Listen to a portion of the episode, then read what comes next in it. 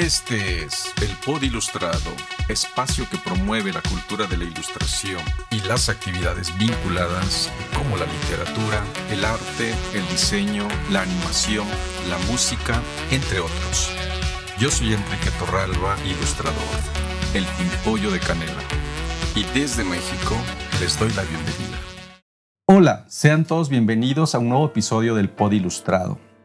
Yo soy Enrique Torralba, ilustrador, y en esta ocasión tengo como invitado a Israel Barrón, ilustrador mexicano, con 10 años de experiencia eh, haciendo esta noble eh, labor, eh, especializado en ilustración infantil y juvenil, hidalguense, pero veracruzano de corazón, con una fuerte identidad gráfica mexicana, que ha publicado en países como Colombia, Italia, China, Estados Unidos, México, por supuesto, Italia. Y bueno, pues gracias Israel por aceptar venir y charlar conmigo. La verdad es que es una oportunidad enorme, porque además de que pareciera que tienes una trayectoria pues breve en cuanto a ilustración me refiero, porque pues tú nos vas a compartir toda la experiencia que tienes ya dentro de la pintura también y que de pronto irrumpes en la escena de la ilustración de forma maravillosa. Eso no lo tienes que decir tú con tus palabras. Así que bienvenido, gracias. Y bueno, pues el tema del que vamos a abordar es un poco entre el arte y la ilustración. Bienvenido, Israel. Pues primero que nada, muchas gracias, Enrique. Es un, placer eh, charlar contigo y bueno, pues no puedo más que sentirme halagado por esta invitación. Pues sí, cuéntanos un poquito cómo es que llegas a la ilustración y de qué forma. Ya, pues eh, de entrada la ilustración, eh, cuando estaba yo por decidir eh, la carrera a la que me quería, a la que quería estudiar y más adelante pues ya dedicarle el, tiempo de, vida laboral, profesional, la ilustración no estaba en, ese campo de opciones. Aunque siempre me gustó el, mundo de la plástica, porque yo desde muy temprana edad eh, sabía que aunque me dedicara a lo que me dedicara, eh, habría un espacio de tiempo que eh, estaría ahí mi, corazón, pues haciendo dibujo, haciendo tal vez pintura la ilustración propiamente no era una disciplina que yo conociera. Incluso de niño, yo tuve muy pocos libros ilustrados. Eh, yo empecé a, meterme en el mundo de la literatura, pero con libros que yo creo que eran ni siquiera propios de mi edad. Aunque llegué a tener algunos, eh, algunos libros muy hermosos, muy bonitos, que todavía los recuerdo con mucho cariño, no era lo que a mí más me llamara la atención. Eh, recuerdo que tal vez esa pinacoteca que muchas veces llega con los libros cuando se es pequeño, en mi caso era más bien el, el hogar, que mi papá tenía cierta, cierta inclinación por decorar la casa de cierta forma, donde a veces pues podían llegar, claro, reproducciones de pinturas de artistas relevantes, famosos, y ahí fue donde creo yo se empezó a sembrar cierta semilla, ¿no? No tanto a través de los libros. Entonces, cuando ya llegué a la edad que había que eh, tomar la decisión de a qué dedicarse, yo estaba en la disyuntiva y esa es una cosa que, todavía me pasa o, cuando la pienso la, la, veo con mucha, con, con mucha extrañeza, hay algo curioso en eso, que entre mis opciones era la de dedicarme a estudiar derecho porque no sé por qué quería eh, ser en algún momento tal vez abogado o, o, dedicarme. Pero tú ya estabas, tú ya dibujabas, tú ya tenías cerca todos estos recursos y los referentes, además de las imágenes que tu papá que, sería súper interesante que después pues, nos compartas un poco que, de qué, imágenes eh, eh, le gustaba coleccionar tu papá, que ha de haber sido ese universo que te impulsó también como a imaginar mundos entonces estabas en el pues periodo de decisión, pero no, no lo tenías claro. No, no lo tenía claro. Mira, yo voy a decir algo que es un lugar común y es ya hasta, hasta suena a cliché, porque la mayoría de las veces los ilustradores, los pintores o los que nos dedicamos a una disciplina eh, plástica, siempre decimos, dibujamos desde pequeños, o yo siempre me gustó el dibujo desde que era chiquito. Y eso, aunque suene al lugar común, es real. La mayoría de nosotros, alguna inclinación, algo había que nos gustaba acercarnos a estos materiales, hacer nuestras primeras imágenes. Tal vez fue un primer vehículo para hacer amigos, también fue una manera de, jugar. Yo recuerdo que, me la pasaba muy bien estando en la sala de la, de la casa haciendo dibujos cuando mi hermano, que era un año, un año y medio, y medio menor que yo, este, salía con los demás amigos de la, de la calle, de la colonia, a jugar fútbol o a jugar cualquier otra cosa. Juegos que implicaban el contacto con más gente. Sin embargo, para mí una parte del juego era estar en soledad, eh, construyendo pues mis pequeños mundos, mis pequeños universos, y nunca lo vi como que eso fuera especial. Más bien, hubo una razón que todavía no me explico qué fue, que me empujó a dedicarle buena parte de mi tiempo, todos los días, siendo muy pequeño, a estar dibujando solo en la casa.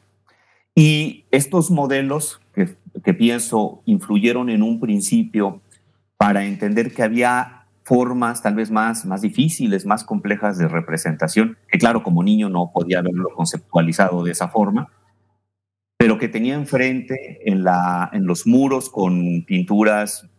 Te pongo un ejemplo. Hay, hay una que recuerdo mucho que se llama Las Espigadoras de Jean-François Millet. Un cuadro no, no tan popular, pero que seguramente en alguna época eh, de juventud de mi padre. ¿Del periodo del costumbrismo?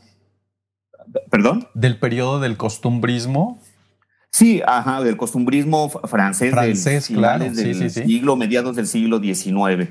Pero hubo una época que en los centros comerciales llegaron a vender eh, obras, eh, reproducciones de obras de arte, pues para decorar las casas. Casi toda eh, familia que pensaba había que tener un estímulo ahí visual o bonito, decorativo en el hogar, pues creía que estas pinturas le iban muy bien. Es como, como tener la última cena en el comedor o como tener ahora eh, los lirios de Van Gogh. Pues eh, se puso muy de moda este periodo del arte, por lo menos en estas tiendas comerciales, porque recuerdo que familia de mi papá y algunos vecinos tenían los mismos cuadros. O sea, se ve que fue una, una moda eh, en algún momento y también creo los cuadros han de haber sido baratos como para que eh, se, animaran a, tenerlos en casa. Porque pues, eran reproducciones, finalmente. Exactamente, eran reproducciones que se veían muy bonitas. A mi papá, que, le, eh, que por su oficio le gusta manejar la madera, pues le hizo unos marcos más garigoleados y todos así, ribombantes para que se vieran todavía más, más atractivos. Y pues teníamos algunas de esas reproducciones de esas piezas colgadas ya sea en la sala, en el comedor, en alguna habitación. Y a mí siempre me gustaron muchísimo. Entonces yo lo que hacía era copiarlas, reproducirlas con un bolígrafo y, este, y, estarlo intentando todo el tiempo hasta que yo sintiera que esa reproducción se le parecía cada vez más al, al cuadro que tenía enfrente. Esa, pienso, fue la manera en que yo empecé como a entrenarme para tener algo de, de, técnica o de cierta para habilidad. Para desarrollar tus habilidades dentro del dibujo, claro. Así es, así es. Y también porque a pesar de que a mí me gustaba mucho el dibujo, mis papás nunca vieron como opción llevarme a una escuela de artes. Decir, mira, este niño podría entrar a estudiar pintura, estudiar dibujo en alguna academia. No, eh, simplemente pensaron, que no lo veo tampoco mal, el eh, darme materiales todo el tiempo.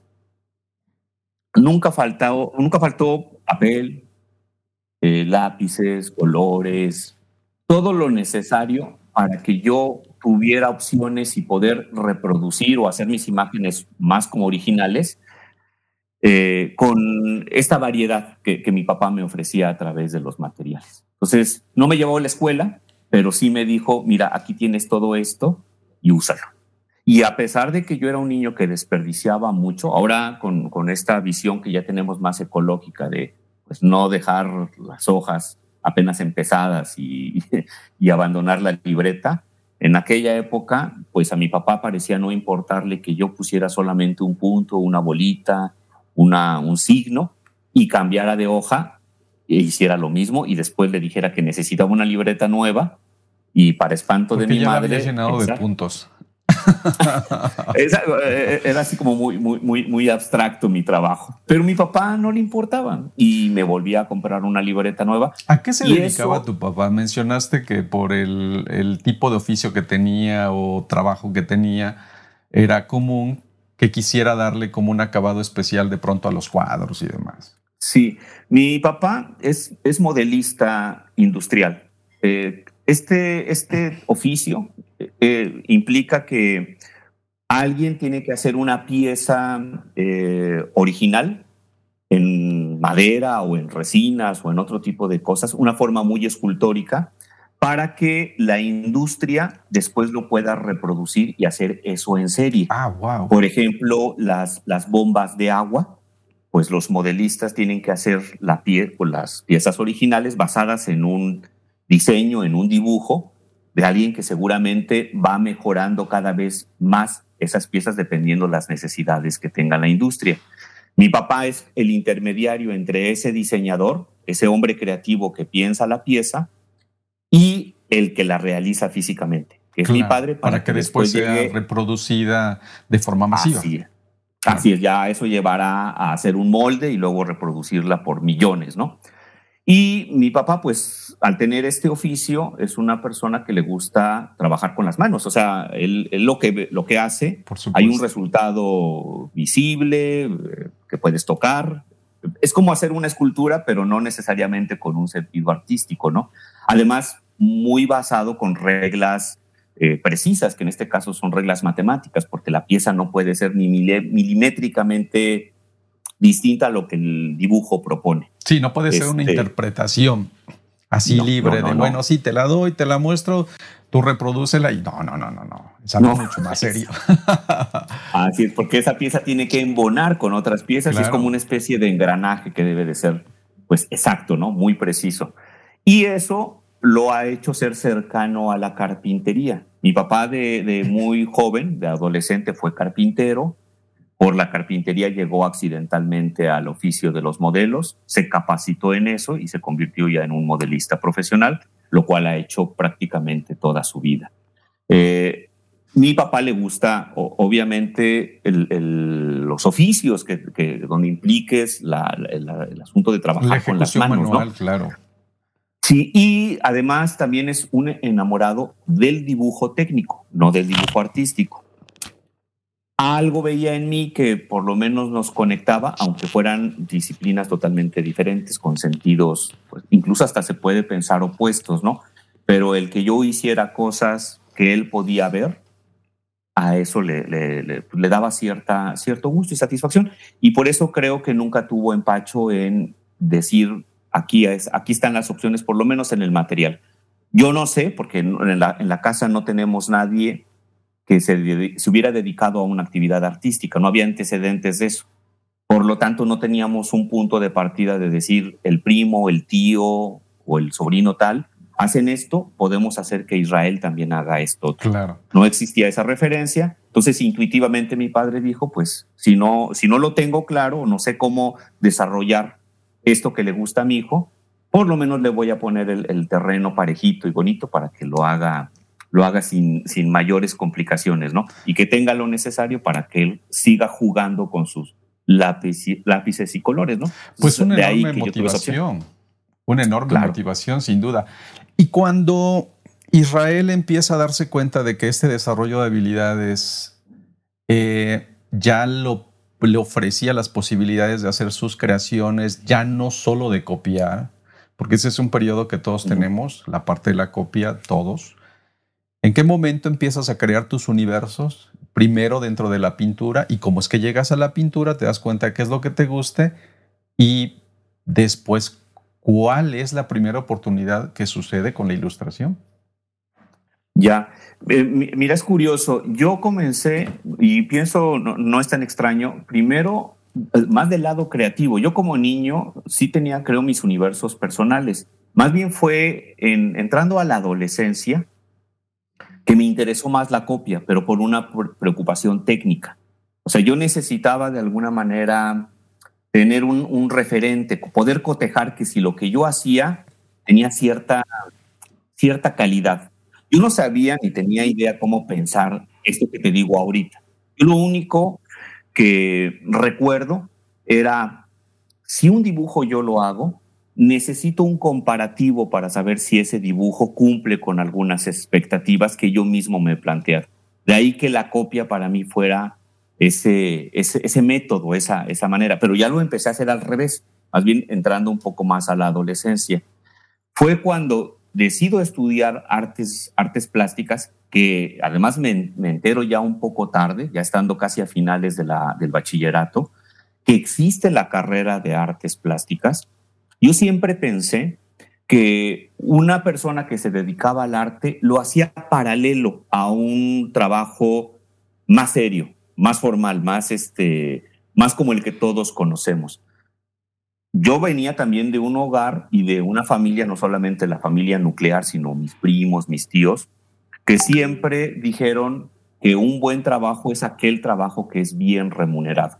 No necesariamente aquel trabajo que te hace más feliz, ni aquel trabajo que te desarrolles en otros, eh, eh, de otra forma, de otra manera. No, sino el, trabajo, que resuelva las cosas básicas. Claro, claro. Ya lo otro es un poco. Si eres feliz, es lo de menos. ah, así es, así es. De ahí que yo estuviera, pues, tan confundido de querer en algún momento estudiar eh, derecho y luego pensar, sí, estudiar, estudiaré derecho, pero eh, en mis ratos libres seguiré pintando. Nunca me pasó por la cabeza que la, que la pintura o el dibujo fueran algo que yo abandonaría a cierta edad. Yo estaba seguro que esto tal vez me acompañaría todo el tiempo porque me gustaba, me gustaba hacerlo como al joven le gusta el fútbol o a cualquiera le gusta otra actividad, ¿no? Que no quieres dejarla porque ya te dediques, ahora sí, entrecomillado, con toda la seriedad al, oficio que, o a los estudios que te, que te has impuesto, te han impuesto, pero no abandones lo otro que te ha generado tanto placer. Pero no, resultó que ya al final de la preparatoria me dijeron, existe esta opción, existe la, la, forma en sí, sí dedicarte en un estudio profesional o para ser un profesionista que está vinculado con las artes. Y me di cuenta que tenía yo tres opciones para estudiar la carrera de artes. Una era estudiar en la ENAP, otra era estudiar en, la, eh, en una eh, escuela en Puebla y una tercera era estudiar en la eh, Universidad Veracruzana. hace 25, 28 años, las carreras de arte pues no se ofrecían en la cantidad que ahora sí tenemos en un montón de, un montón de escuelas. Había pocas opciones de estudios para poderse dedicar a eso. Y yo las que conocí en ese momento eran esas tres. Me pareció más cómoda estudiar, eh, eh, elegirla en Jalapa, porque tenía familia en Jalapa que me podía dar este cobijo, podía tener casa ahí. Y moverme de la casa de mis tíos a la escuela era relativamente sencillo. Si yo hubiera estudiado en la ENAP, esto hubiera significado o viajar diario de la Ciudad de México a Pachuca, que era donde yo estaba viviendo, o irme a vivir a la Ciudad de México, que me parecía una ciudad mucho más agresiva, más intensa, más fuerte, y para alguien que no había salido de casa, muy como de provincia, aunque viví muchos años en el Estado de México, no dejaba yo de sentirme fuera de, de, otro, de otro nivel que sí te exige la Ciudad de México un poco tal vez por miedo y un poco tal vez por comodidad, me voy para Jalapa. Para Jalapa. Y, Pero Jalapa finalmente sí representa un espacio con un nivel de cultura y con un enorme interés por, por desarrollar eh, pues también el arte. Es un espacio pues adecuado para eso. Pequeñito, sí, pero pues también uno va probando, ¿no? Uno se va probando. Si no estás listo para la Ciudad de México, es que no todo mundo no todo mundo llega con total comodidad. Es una, pues es una ciudad que te puede te puede devorar. Así es. así es, así es. Así es, tienes toda la razón. Sí, Jalapa es una ciudad pequeña, pero de las ciudades pequeñas, incluso hace 25, 30 años, eh, siempre se consideró una ciudad muy vital con respecto al arte. O sea, de estas ciudades que no rebasaban los 300 mil habitantes, tener la cantidad de galerías que tiene Jalapa, una orquesta sinfónica, mucha actividad de teatro, este, pues era increíble, pues para las dimensiones, lo que significaba un lugar como este, ¿no? Incluso solamente la Ciudad de México, recuerdo, eh, Guadalajara y un poco Monterrey, que en ese, en ese momento comenzaba con cierta fuerza, estaban por encima de Jalapa. O sea, eh, era, increíble, ¿no? Que un lugar tan chiquitito, comparado con estas otras ciudades que rebasaban los buenos millones de habitantes, tuviera esa, esa oferta cultural, ¿no? Y pues eso hizo que yo me sintiera feliz, muy diferente a de donde yo venía, que era Pachuca, y, este, y cómodo, porque no sentía lo apabullante que era, pues como tú dices, una, un lugar donde sí eh, te puede terminar comiendo, te puedes, pues, te puedes sentir muy, muy intimidado, este, de alguna manera no, tan, no tan cómodo, ¿no? Y con una cantidad de distractores bien interesantes. Así es. Pues que, que, sí es, bueno, yo lo superé, porque yo llegué también con esa intención y créeme que llegar de Guerrero, pues es casi como igual llegar de Hidalgo, de cualquier otro estado. Sí, sí, sí, sí. Sí, no, y tienes razón, lo que mencionabas hace, hace un momento es, creo también depende de cada quien. Hay, hay un carácter en la gente que lo le hace eh, tolerable este tipo de cambios que pueden ser muy difíciles eh, por la forma en la que nos hemos movido en nuestras casas, por el tipo de educación que tenemos. Y hay otros que tal vez no lo resistan, ¿no? Pero ya depende de la personalidad de cada quien. Aquí creo el asunto es que si tienes el objetivo claro, ya sea que escojas un lugar pues tan, tan grande, tan interesante como la Ciudad de México, o un lugar pequeño pero que sea vital como la ciudad de Jalapa, es pues no desviarte de algo que en ese momento tú crees que, te, que es lo que más, más te es importante o más te gusta, ¿no?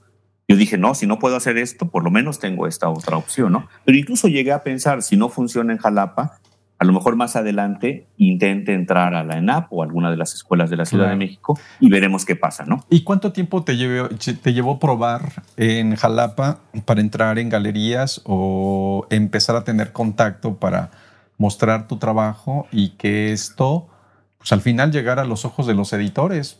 Que hasta donde yo recuerdo, me parece que fue el Fondo de Cultura quien, con quienes iniciaste. Especialmente me parece que eh, quien te apoyó en ese sentido fue Eliana Pasarán, ¿es correcto? Así es, exactamente. Ella es, es, mi, es mi, madrina en, en es tu madrina. mundo de la ilustración. Pero qué bueno, qué bueno, qué bueno, porque con ella se hicieron muchísimas cosas bien interesantes en el periodo que ella estuvo, muy interesantes también, y creo que lo decía ella con muchísimo orgullo. Si algo hice dentro del Fondo de Cultura, además de que, por supuesto, las cosas que se le tengan que reconocer, pues es haber descubierto a Israel Barrón. no, no, no.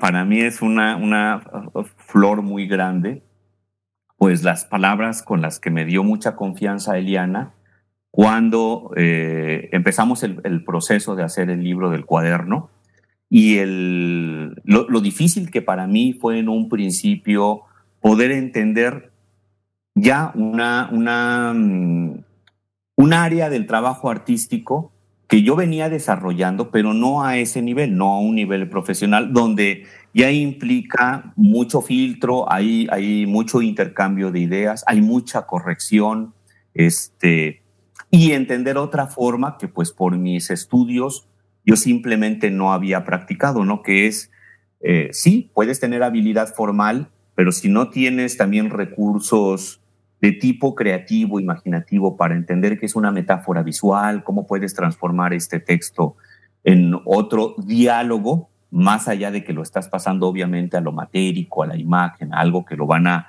a poder leer de otra forma, también tu imagen tiene que decir otras cosas. Pues simplemente todo eso a mí me costaba muchísimo entenderlo y poderlo llevar a la práctica. en ese sentido, eh, eh, Eliana con María, Mariana Mendía me, supieron dirigir, supieron decirme por dónde podía ser el, el, tema, ¿no?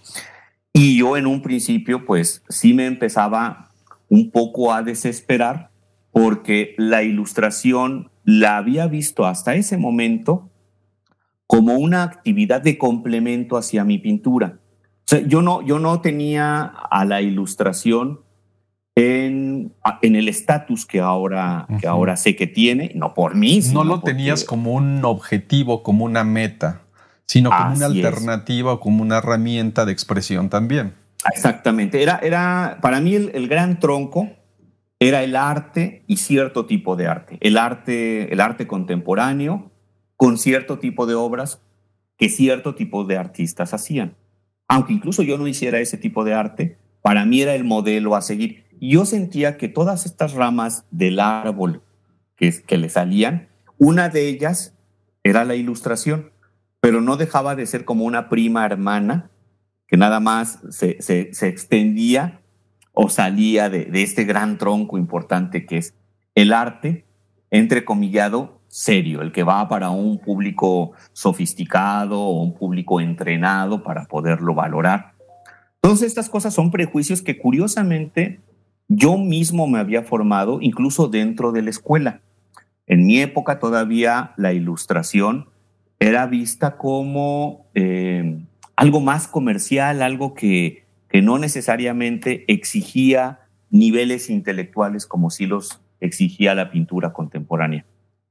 De ahí a que cuando yo hacía ilustración para mm, los institutos de cultura donde yo trabajaba o que me llegaban a pedir la imagen para un evento, siempre pensé que era pues un trabajito más que me podía ayudar a salir del paso. Eso sí, me daba mucho orgullo ver que esas ilustraciones terminaran impresas en, trípticos, en carteles o incluso en algunos espectaculares. Eso a mí me llenaba de orgullo y de satisfacción.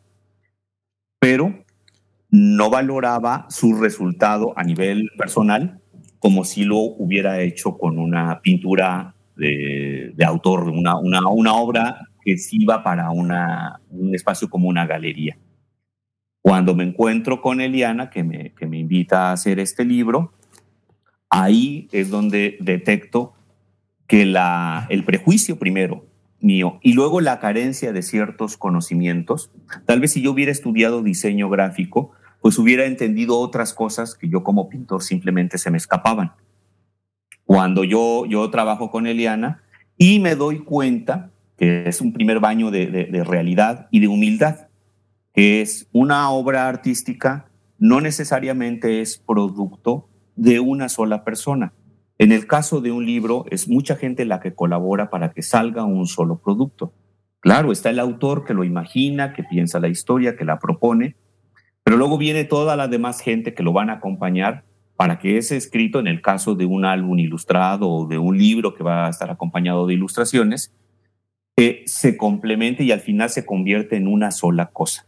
Y ahí el ilustrador, que también se vuelve pues autor, coautor con el, con el escritor, pero también el diseñador que le dará forma, el editor que sabrá decidir para dónde van incluso cosas del texto y, y cuestiones de la imagen y luego, pues, tener la suerte de que te toque una muy buena imprenta o que la imprenta con decencia saque, saque el libro. Al final es un conjunto de gente enorme, cada uno con sus talentos particulares, lo que construyen este hermoso objeto que es un libro. Si es que el libro, pues obviamente sale, sale bien, ¿no?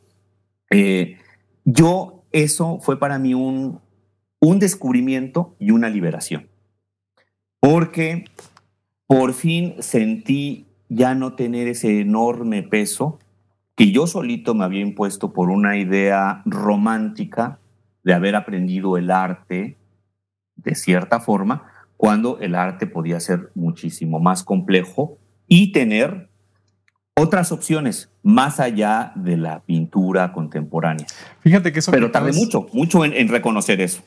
Eso que acabas de decir es bien interesante porque cualquiera diría, que pintar o hacer una obra artística contemporánea o cualquiera de los derivados vinculados muy directamente con lo que se cree y lo que se considera que es arte, que el resultado es muy complejo y muy difícil de entender al mismo tiempo y que va dirigido casi casi como a, ciertas poblaciones que tienen ese nivel intelectual y cultural o esa preparación, ese bagaje de cultura general para poder comprenderlo. Y consideran muchos que eh, la ilustración pues es un arte menor, es un arte al que no necesitas de tanto esfuerzo para entenderlo, que la ejecución es mínima y que no se requiere de tanta especialización que el mismo artista, el mismo ilustrador, eh, el mismo pues, pues, el mismo ilustrador no necesita de, tener tanta preparación, de estudiar eh, para dedicarse a esto, y resulta que no es así.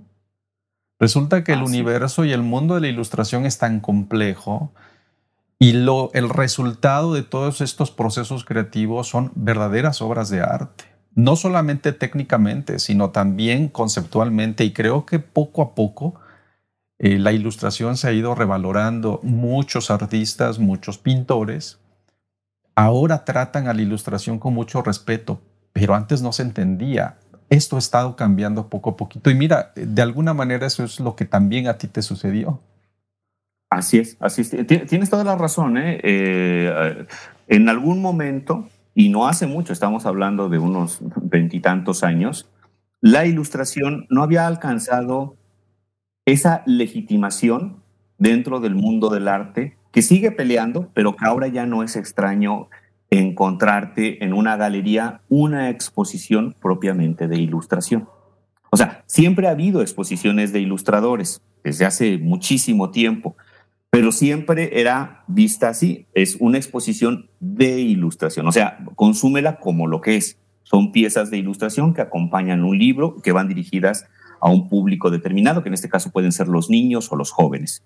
Ahora tú entras a una galería y ves las piezas de ilustración y te conmueven y te dicen cosas más allá de lo que, para lo que fueron diseñadas, pensadas. O sea, fue, si, esa ilustración no, no, tiene al lado el texto que la inspiró o, que, o, que, o, el producto con el que se, se motivó, se empujó para crear la imagen, bien pueden pasar por piezas de arte contemporáneo con una lectura propia de la pieza. O sea, la pieza se sostiene por sí sola, mucho más allá de lo que la pieza sabemos dice, porque fue hecha para cierto fin. Esto es algo que a mí me gusta mucho y que cuando yo tuve la oportunidad de armar exposiciones, eh, no mías, sino de alumnos y luego de algunos amigos ilustradores ya profesionales, pensé, hay que ver que estas obras también tienen una segunda segunda vía de lectura, una segunda oportunidad. Y cuando montamos una exposición de ilustración, sí, sabemos que son ilustradores los que están ahí, pero son piezas artísticas que tienen su valor independiente de lo otro. Y ahora creo, hay buenas obras de arte que dicen mucho, pensadas como, como, como piezas artísticas cuando se crearon, y muchas obras de arte que no son buenas. Serán piezas artísticas, piezas de arte, pero tenemos un poco romantizada la palabra arte hay muy buenas ilustraciones que pueden llegar a ser piezas de arte, obras de arte y de muy buena calidad, como también habrá ilustraciones que solamente sean cumplidoras. Bueno, deja satisfecho. Hay de todo. Hay de todo, ¿no? Y obviamente ilustraciones. Y que también tienen su mercado, ¿eh?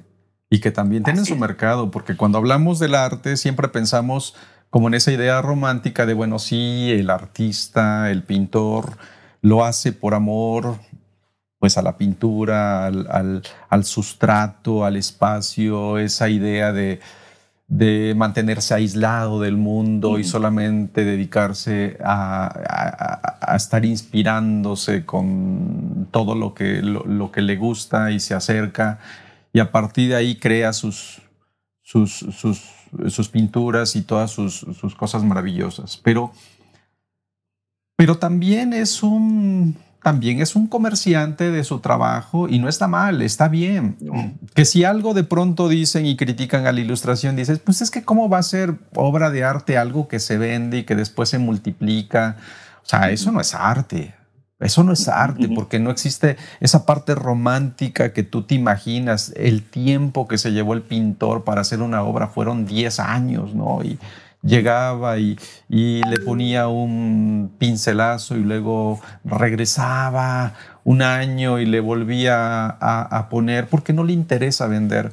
La verdad es que sabemos que no es así. No, o sea, en el mundo del arte el, artista también tiene que comer, tiene que vivir dignamente, entonces pues también se comercializa y hay cosas que se hacen con, con, con, un buen nivel de compromiso sobre lo que estás creando y hay cosas que las haces más pues por, por, por resolver tus, tus, necesidades económicas. Y sucede igual en la ilustración. Así es, así es, eh, totalmente de acuerdo, ¿no?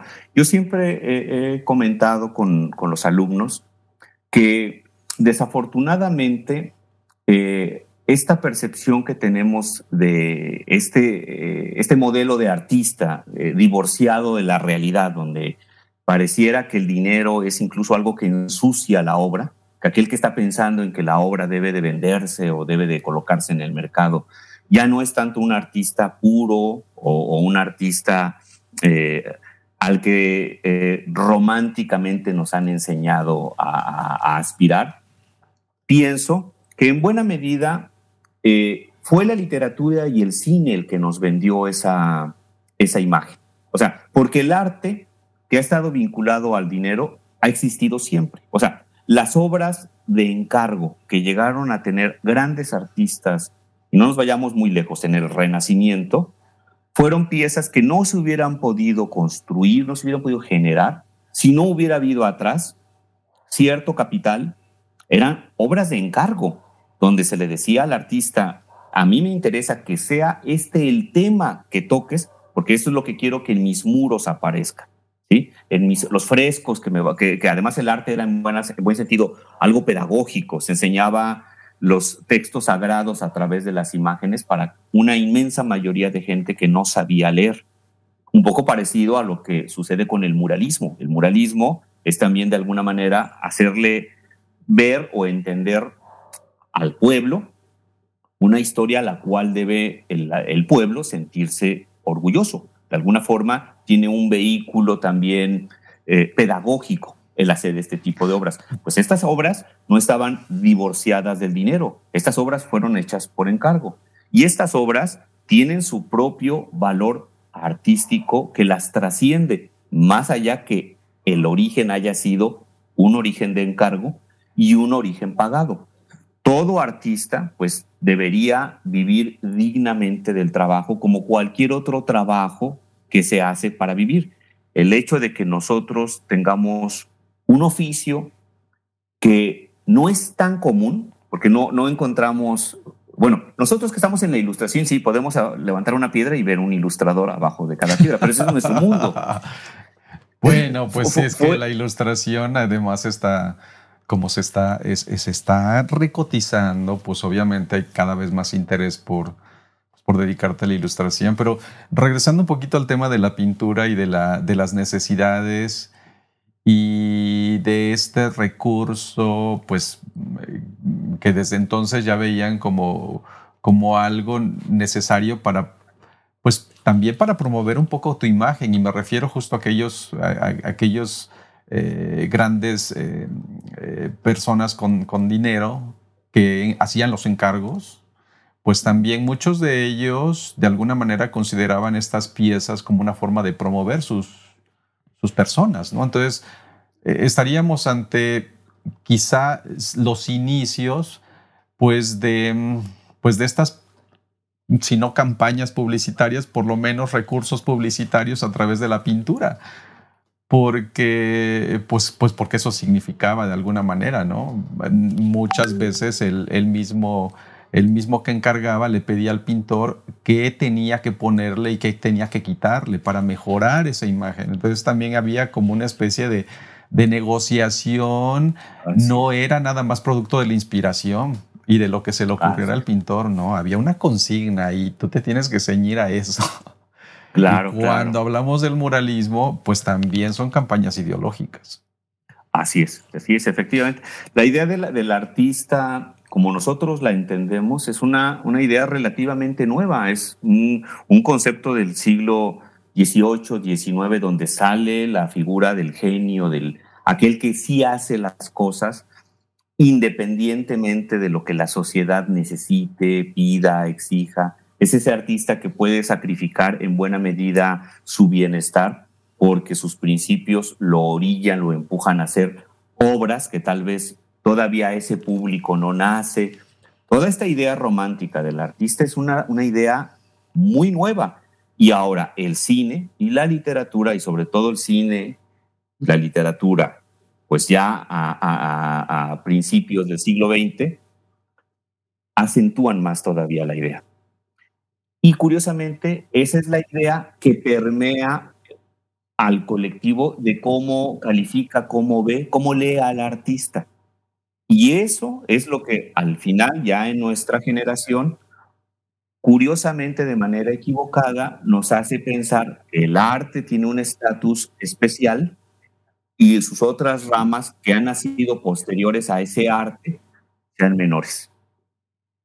Y no, al final es una construcción que ahora se pone muy en tela de juicio.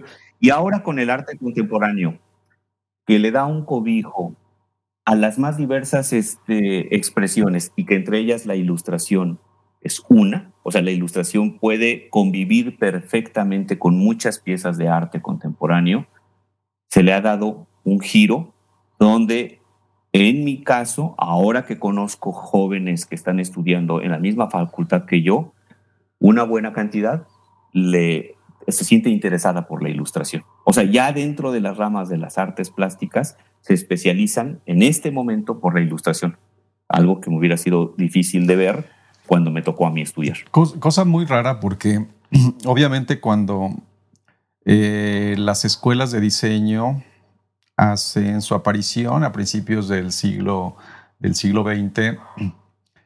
Una de las áreas que ellos desarrollan fue esta, la, el área de la ilustración como parte del diseño, del nuevo diseño y del nuevo planteamiento gráfico que se iba a diversificar en, el, en, en todo el mundo y que iba a reforzar la parte de la comunicación, pues era algo que se consideró hasta muchísimos, muchas décadas después como algo que pertenecía al diseño, cuando la verdad es que siempre ha estado muy vinculado también con las artes.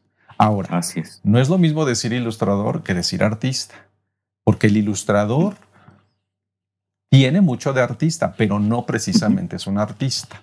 Porque sí, cuando hablamos de esta educación que te dan en, en las escuelas de diseño en relación al trabajo del ilustrador, pues sí, la visión de, esta, de esta instrucción es muy diferente a lo que no sé, no sé cómo sean ahora las escuelas de artes que promueven también la ilustración como parte de sus especialidades, con qué mirada lo ven, porque hay ciertos criterios dentro de la ilustración que dentro del arte pues no se, no se consideran. Sí, sí, sí, sí, estoy, estoy de acuerdo, ¿no? El, eh, esta, nueva lectura que ahora le damos a la, ilustración es una lectura, pues, pienso yo, a través de estos cambios de, ¿cómo le dicen? Eh, en, los programas de estudio y en los programas de estudio del arte, pues se han visto obligados a entender que eh, las disciplinas bien en algún momento se pueden encontrar, incluso se pueden un poco fusionar y luego Nuevamente, si tú deseas ser un profesional en eso, pues te vas a especializar. Y tienes toda la razón. Una manera de hacer una ilustración conceptualmente no es igual a la de hacer una pieza artística. Hay otro tipo de filtros que vas a tener y que tú mismo te vas a imponer. ¿sí? Una pieza de ilustración puede llegar a ser una buena obra artística, pero no es su finalidad. Si eso ocurre es porque hubo otros factores, algo que incluso puede escapar de, las intenciones de su creador. Claro. No es raro ver que en buenas colecciones de arte haya cartel y haya ilustración dentro de esas colecciones y sean valoradas como piezas artísticas. Como piezas de Pero, Exacto, pero no es la finalidad. Y tú lo sabes, una vez que hacemos ilustración y hacemos ilustración a un nivel profesional, la manera en que uno piensa el trabajo, pues va a ser diferente. Muy diferente. Muy no, bueno, desde, La, desde el proceso creativo es muy, muy diferente. Esto me lleva a la siguiente pregunta. ¿Cómo tuviste que adaptarte tú como pintor a las exigencias editoriales? ¿A qué tuviste que renunciar? ¿O dónde tuviste y cómo tuviste que, que, adaptarte? Y finalmente también, ¿qué fue lo que no, lo que no pudiste cambiar? Ya, mira, eh, me ocurrió eh, precisamente con la, con la invitación de, de, Eliana a este, a este primer libro. Las ilustraciones que yo había estado haciendo antes Creo que toda su solución, bueno, no creo, estoy seguro, toda su solución técnica y también de idea, de concepto, habían sido hechas con mucha intuición, porque pues carecía de estas herramientas de conocimiento de cómo se aborda una ilustración. Eh, eh, la obra que yo hacía antes, mi obra personal, siempre coqueteó con la ilustración, aunque yo no era muy consciente de eso. Lo puedo ver ahora a distancia Puedo ver que hay patrones en las formas, en, ciertas eh, temáticas que luego pasaron a ser parte de la ilustración. mi trabajo siempre fue muy lúdico y por los temas que yo escogía, que eran la memoria, el asunto de la niñez, de alguna manera también me vinculaba la obra artística a la ilustración sin todavía ser consciente de eso. Ahora, ¿cómo me tuve que adaptar? Era que a diferencia de la ilustración, en, la pintura el único filtro era yo. Y si acaso la galería a la que yo le llevaba la obra para ver si se exponía. Pero mi, trabajo empezaba conmigo y acababa conmigo. O sea, bocetaba, decidía por dónde iba la pintura, me ponía a pintar, me peleaba con la pintura, la tapaba, la volvía a empezar y bla, bla, bla. Hasta que por fin encontraba que más o menos me dejara a mí satisfecho. Una vez que pasaba eso, si acaso yo invitaba a otros amigos pintores a la casa para que me hicieran algunos comentarios de qué veían en mi obra, me dijeran cosas positivas o me dijeran cosas negativas, eso no iba a influir en que hubiera un cambio en la pieza. La pieza estaba terminada. Yo lo único que quería era una especie de, ratificación de que por lo menos no estaba tan mal como para llevarla a la galería. Ahora, el siguiente filtro, que ahí se acababa todo, era, la llevo a la galería y si la galería acepta mover esa obra, ah, perfecto. Pero si no la acepta, no voy a cambiar esa pintura, haré otra y veremos si más adelante esa otra tiene suerte. ¿sí? Ahora, normalmente ya en mi medio, después de que haces cierto número de exposiciones, pues ya no vendes una pintura, ya lo que vendes es más bien un proyecto y vamos a ver si ese lo aceptan en su conjunto. Habrá piezas regulares, habrá piezas muy malas y habrá piezas salvables pero ya vienen todas en, el mismo paquete. Con la ilustración me pasó con Eliana que eh, yo tuve que bocetar para alguien más. Era la primera vez que hacía eso. Mis ilustraciones anteriores no habían pasado por bocetos. Yo entregaba una imagen como mi pintura y eso era lo que el instituto tomaba para acompañar su cartel y su tríptico y lo que fuera. O sea, el método no era muy diferente de la ilustración eh, antes de los libros a lo que tuve que hacer después. Cuando entro con Eliana, ella me dice, mira, revisé lo que has hecho y creo que tu ilustración se ha ido por un camino donde es más bien pues, la intuición y todo eso, y no está mal. Pero yo te voy a enseñar ahora cómo trabajes una ilustración que es para un libro. Ahí hay otras formas de, de entenderlo. Bueno, yo al principio pensé que no iba a ser tan complicado porque también en mi ignorancia subestimaba al público infantil. O sea, yo, yo creía que un libro ilustrado bastaba con que fuera bonito, que se viera bien o que un, libro cumplidor. Y párale de contar. Pues no entendía que había otras cosas que se contemplan en la, en la, en la ilustración. Entonces yo empiezo pues a hacer mis bocetos como los hacía para mi obra o como los hacía en las otras ilustraciones se los mandaba y me decía, mm, no, este, piénsale más por acá, no, piénsale más por acá. No, y bueno, ya cuando llevaba yo como, no te miento, ¿eh? casi 200 bocetos, empecé a dudar si... Si eras el indicado para, el proyecto. exactamente, si no se había equivocado Eliana. O sea, Oye, ¿no te equivocaste, Eliana? Y a lo mejor andabas buscando a otro. No, hombre, ¿cómo crees? Pero sí, esas... ahora, esas dudas las compartimos muchos ilustradores, ¿eh? Ya, en algún momento llegas a dudar un poquito de tu, pues de tus procesos, es normal. Claro, claro. Bueno, pero para ti que estabas descubriendo un mundo nuevo, supongo que sí fue un poquitito, un poquito traumático, quizá al principio. No, ajá, claro, muy difícil, ¿no? Y, al grado de, preguntarme, ¿realmente tú quieres hacer esto? Porque hasta ese momento yo no había, no, había sentido el placer de hacer la ilustración. Yo decía, esto me interesa mucho lograrlo, o poder eh, eh, dejar satisfecha a mi editora, porque sí tengo deseos de hacer un libro. Dije, a lo mejor es el único que hago en mi vida, pero quiero sentirme muy contento de que aparte de haber sido pintor, por lo menos participé en un libro. igual yo, yo tengo romántica la idea de lo que, de lo que es la literatura y, y de la relevancia y lo costoso que es hacer un libro. Entonces, si lo lograba, ya por lo menos me daba por, por satisfecho, aunque nunca más me volvieran a invitar.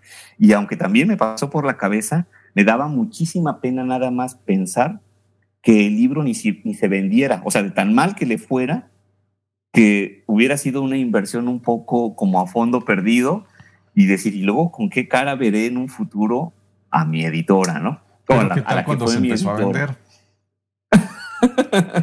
y bueno, y te cayeron los primeros regalías y tú pensabas que eran tres pesos.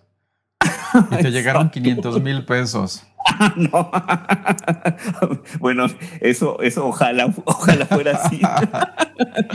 no, pero cuando por fin eh, Eliana con su guía me hace entender que hay otras formas de interpretar el texto, me dio muchas pistas. Para mí fue ese libro como la universidad de la ilustración. O sea, además de que nos tardamos más tiempo del que seguramente Eliana había contemplado para poderlo sacar.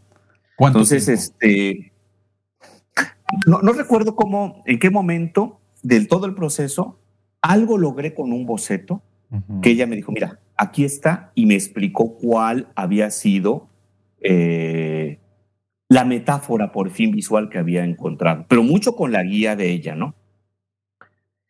A raíz de eso, lo que le continuó al libro fue más fácil. Ya por fin comprendía, ah, mira, va por aquí, va por aquí. Pero fue un libro que me, me, pidió mucho precisamente por todo el pasado que a mí me acompañaba de creación, una creación distinta, pero también por ajustarme, y eso sí tiene que ver con el carácter, a trabajar para alguien más. Ahora, yo sí puedo decir que por mi carácter no soy una persona inflexible ni aunque se trate del arte. Yo nunca he tenido la arrogancia del, artista, de a mí no me tocas la obra y no lo puedo hacer. No, al contrario, creo que yo siempre he sido una persona con muchas dudas permanentemente. Entonces, si algo me lo comentan, que incluso puede ir también en detrimento de tu trabajo, te puede mover un poco el, el tapete y de repente le das un giro porque ya empezaste a tener dudas que tal vez no deberías de tener en ese momento. Pero creo que mi personalidad va más por ahí, que me puedo un poco adaptar a eso. Para mí, te digo, fue liberador porque dije, bueno, hay otra manera de crear.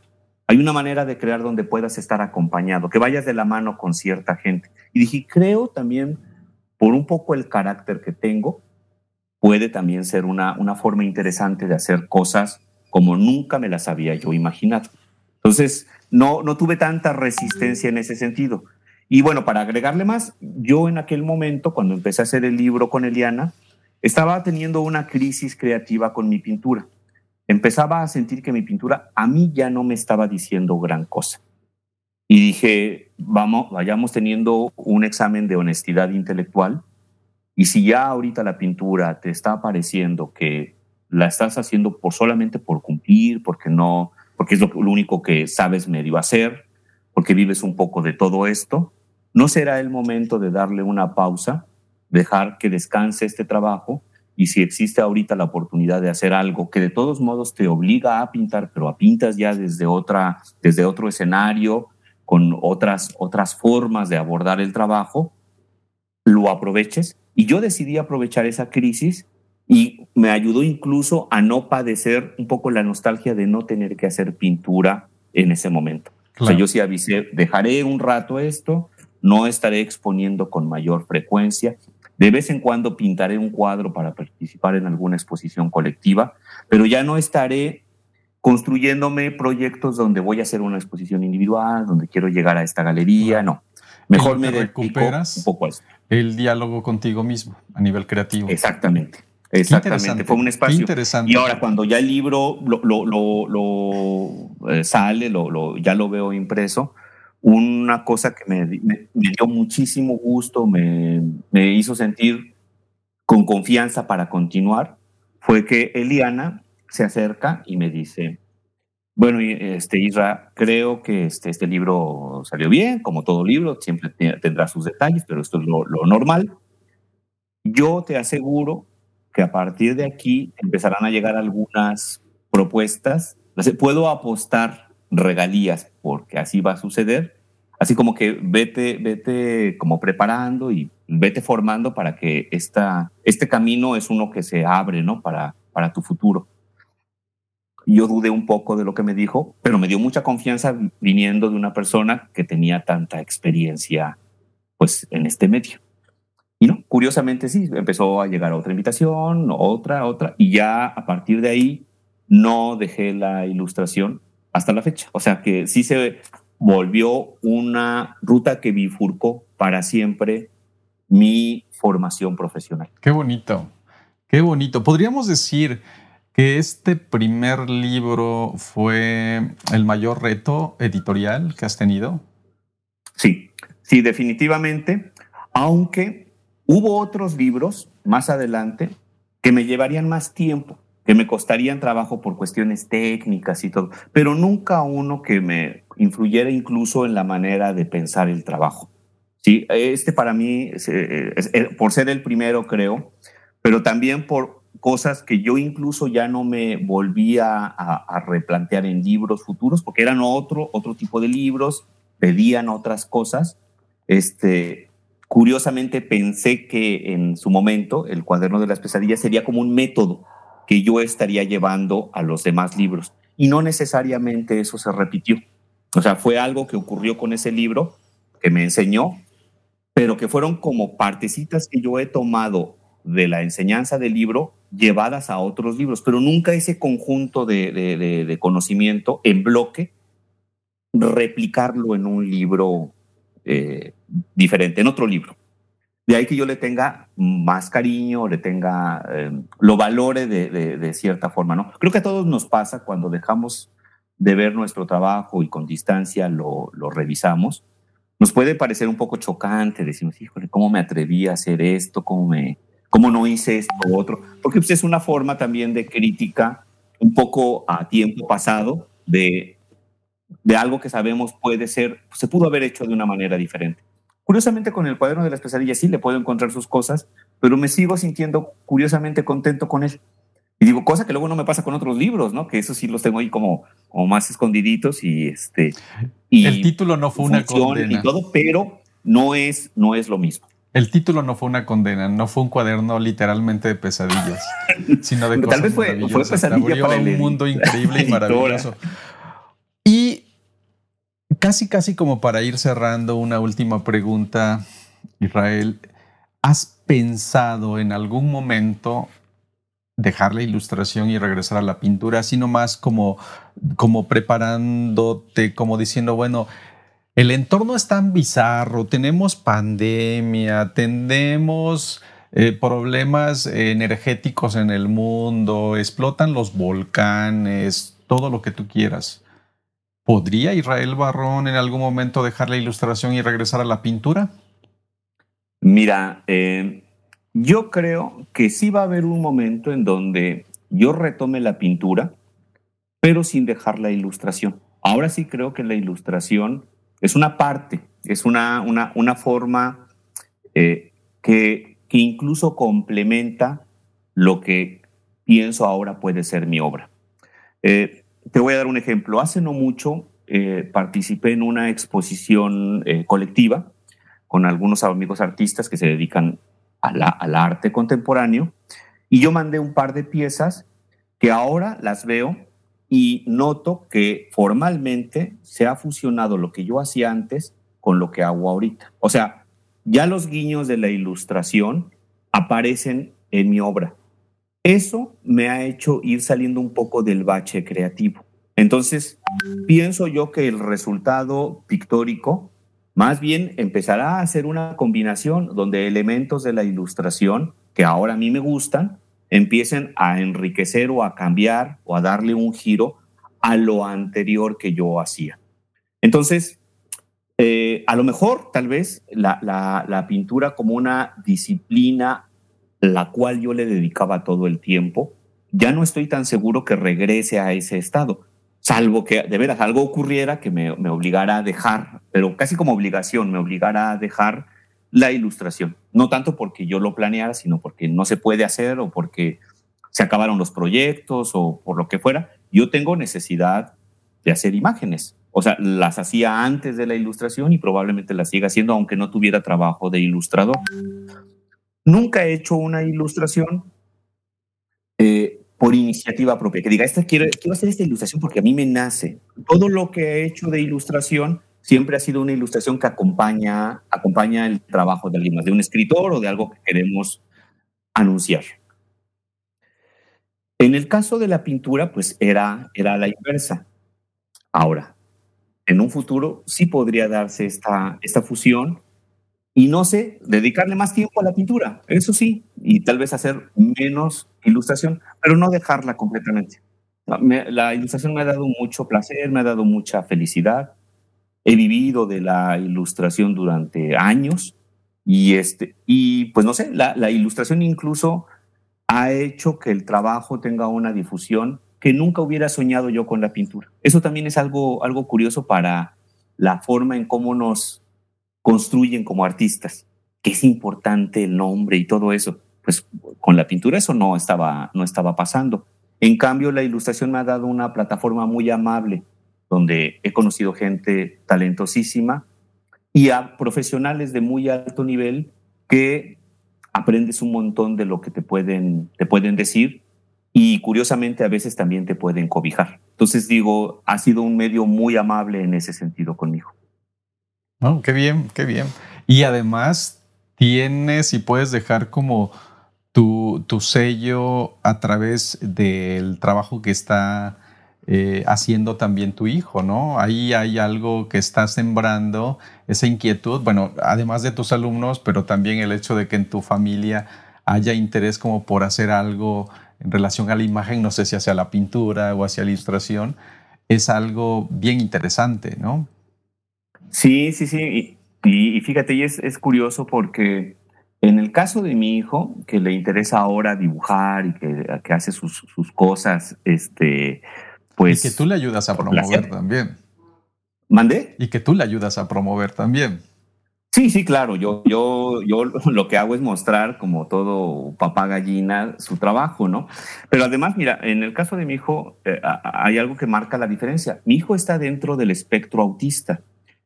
Eso eh, durante mucho tiempo eh, me causaba a mí el conflicto de no saber cuál sería la estrategia para poderme comunicar con él. O sea, durante mucho tiempo él fue muy cercano y lo sigue siendo con su mamá.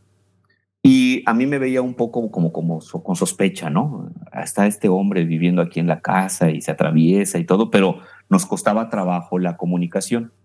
Y algo que a mí me causaba tristeza era ver que no mostraba ningún interés por nada que tuviera que ver con, con el dibujo, con la pintura, con la plástica. Yo lo subía al taller y trataba de provocar que él hiciera algo y no, era como casi un castigo.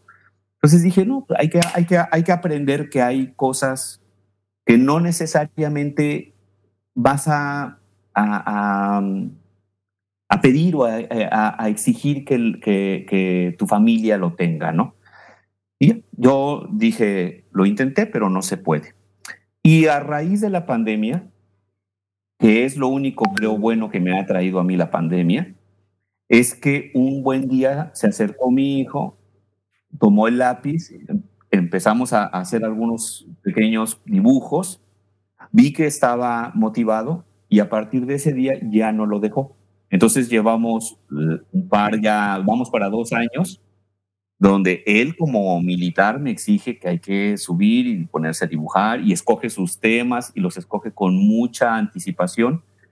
Y veo que en la cuestión del arte, del dibujo, de la ilustración, para todo lo que pueda servir, a mí también me ha servido como un puente para poderme comunicar con mi hijo. O sea, eso ha sido un regalo extra que me ha traído el, el tema del arte que yo sin saber la situación, la condición que iba a tener mi hijo, que me iba a ser muy difícil poder superar ciertas cosas, resultó que el arte, en este caso el dibujo, nos ha servido para también podernos entender. Y digo, bueno, eso justifica también que yo me haya, haya dedicado, especializado para algo que no sabía que le iba a sacar provecho más adelante, ¿no? Y por eso es que, me podría da crear un vínculo con tu hijo, claro. Qué interesante, qué bonito.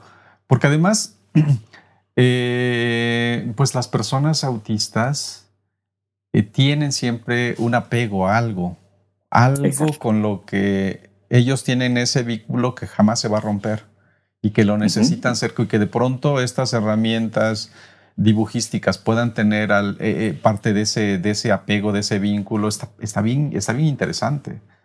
Está bien, bien interesante. Porque además ellos son muy territoriales, ¿no? Tienen sus espacios, sus cosas, sus tiempos, sus momentos. Y de hecho no hay tiempo para ellos, es o es en el momento. Claro, claro. Sí, hay, una, una rigidez en decidir qué es lo que van a hacer con una anticipación. es impresionante. Octavio es capaz de planear toda una semana de producción de dibujos con todos los temas que quiere dibujar, los días dividiendo qué va a hacer en cada uno y no se va a mover de ahí. Y digo, bueno, esa es la decisión del creador, él ya pensó qué es lo que quiere. Ahora yo lo que te voy a dar es como lo hizo mi papá, te voy a dar los materiales, te voy a dar ciertas herramientas, no me involucro mucho más que en aspectos de como de, de duda, de mira, muévele por acá, hazle de esta manera, pero en buena medida esto que él me imagino ve como una actividad lúdica, así de, diversión, aunque la programe como si fuera un trabajo, como, como, como un, creador profesional, pienso, eh, en el dibujo, afortunadamente hemos encontrado que dentro de esta rigidez y esta necesidad de tener sus tiempos para él, y que en este caso los comparte conmigo, haya sido algo que a ambos nos guste. O sea, que le, que le guste a su papá y que pues, obviamente a él, aunque haya sido más tarde, le empezó a llamar la atención. Entonces, no, no puedo sentirme más que, más que contento de poder que se haya dado esta, esta oportunidad, ¿no? Y pues, ahora lo hacemos ya prácticamente todos los días. Aunque yo no quiera. O sea, ahora sí, aunque yo no desee, tengo que hacerlo. Qué maravilla, no estabas conectado en un principio porque te tenía cierto recelo y de pronto a través de lo que tanto te gusta hacer encuentras un vínculo con él. Es maravilloso, es espectacular. Pues es una bonita forma de cerrar. Israel, pues. muchísimas gracias por compartir y por ser tan generoso con, pues, con este espacio. Gracias por aceptar la invitación a charlar, que sea la primera de varias, porque hay muchos temas todavía que podemos abordar sin duda. Eh, ha sido muy, muy generoso y pues te agradezco. Te agradezco profundamente. Ojalá y te hayas divertido. ¿Y por qué no compartes un poco, pues, cómo te pueden buscar, cómo te pueden conocer, cómo pueden hacer contacto contigo? Además de que tú me vas a compartir, pues, todos estos datos y yo voy a tener el cuidado de ponerlo por ahí en la edición final pues comparte, no sé, tu Instagram, tu Face, sí, lo que tú gustes. Bueno, pues primero que, nada, muchas gracias, Enrique, por, por, la invitación. Te digo, siempre es muy bonito, es muy, muy halagador que, piensen en uno, que piensen en el trabajo. Y bueno, viniendo de ti la invitación, pues es, es doblemente, doblemente feliz. Y pues sí, me gustaría más adelante que volvamos a, tener una charla. Yo me, me gustó mucho, me, me divierto también mucho platicando de lo mío. Yo que vivo también mucho tiempo encerrado, casi no salgo del taller, el charlar, híjole, es una, una liberación. O sea, hay que también compartir los gustos y las dudas y todo, y si se puede a través de estas dinámicas, pues es, es maravilloso. Y bueno, no tengo ahorita una eh, eh, página profesional porque la está construyendo un amigo que ya nos hemos tardado un montón en que, en que salga, o sea, una, una página web para que puedan ver el trabajo ya desde, no sé, con, con otra, eh, otra manera de poderlo, de poderlo seguir y, y, y, checar que sea más, más serio, no más profesional. Pero sí me pueden seguir a través de las, de las redes. Estoy como Israel Barrón Ilustrador en, en Instagram y como Israel Barrón, así, en Facebook. Y, y en el Facebook comparto un poco de todo, aunque la mayor parte de las cosas que subo son algún anuncio de, del trabajo, de algún libro que se publicó o de algo que, en lo que voy a participar más adelante, ¿no? Y en Instagram sí es casi por exclusivamente imágenes de los libros que he ilustrado. O sea que incluso en cada imagen pues pongo de dónde viene por si alguien se interesa a seguir el libro, pues puede encontrar el dato con, con precisión. Genial. Pues con eso nos quedamos. Gracias. Seguramente te van a caer muchos mensajitos, muchas invitaciones para charlar también, seguramente. Bueno, pero tú estás lleno de invitaciones todo el tiempo. Todo el mundo quiere saber eh, un poco más de ti, platicar contigo, seguramente, porque tienes, pues tienes tus seguidores y no solamente en México, en muchos otros lados. El otro día que estaba platicando con este amigo ilustrador colombiano, me saca un libro y me dice, tengo un libro de Israel Barrón y qué bueno que vas a platicar con él. Estaba bien feliz. Ah, no, pues muchas gracias. No, no, me, halaga mucho lo que eh, dices. Te agradezco muchísimo, Israel, y no sé si quieres cerrar con alguna cosilla más. Por ejemplo, ¿por qué no una pequeña recomendación a aquellos que quieran entrar en el mundo de la ilustración y ahorita se dedican a la pintura? Bueno, eh, yo lo que diría es que cualquier área del arte, si uno cree puede decir cosas, que, sientas la necesidad de que esa, esa plataforma, como en el caso de la ilustración, pueden ser los libros, pueden ser el cartel, puede ser eh, cualquier eh, imagen que acompañe a una actividad cultural, algo que se quiera vender, pero tú piensas que tu trabajo más allá de lo que haces para ti, como lo hacemos cuando nos dedicamos a ser pintores, pintores con la búsqueda de ser artistas, no negarse. O sea, creo que toda disciplina artística es exigente, tiene sus retos y puede ser muy profunda. O sea, no minimizar que porque ya dejo de hacer un trabajo para un público que yo tengo imaginado es eh, más exigente, hago esto otro, mi trabajo ya va a dejar también de serlo. No, el arte, la ilustración, como el arte, tiene un efecto, un efecto y un impacto sobre el público que la consume y a veces puede ser un impacto igual de profundo. Yo pienso sobre todo en los niños, que nosotros somos como sus primeros creadores, sus primeros artistas, la pinacoteca con la que se van a empezar a involucrar a través de las imágenes pero que también vas a desarrollar otras cuestiones imaginativas como una segunda lectura a través de la ilustración. O sea, está esa lectura que nos enseñan cómo leer un libro, pero también está esa otra lectura de aprendo una historia a través de las imágenes.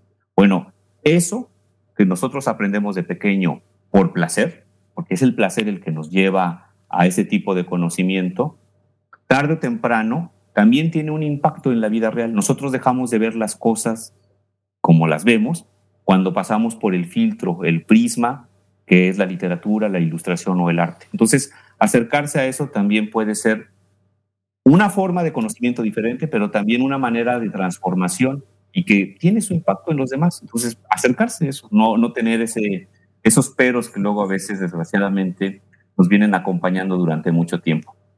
Excelente. Pues Gracias nuevamente Israel por platicar conmigo y pues nos despedimos y nos vemos para el siguiente episodio del Pod Ilustrado. Gracias a todos y nos vemos pronto. Bye bye.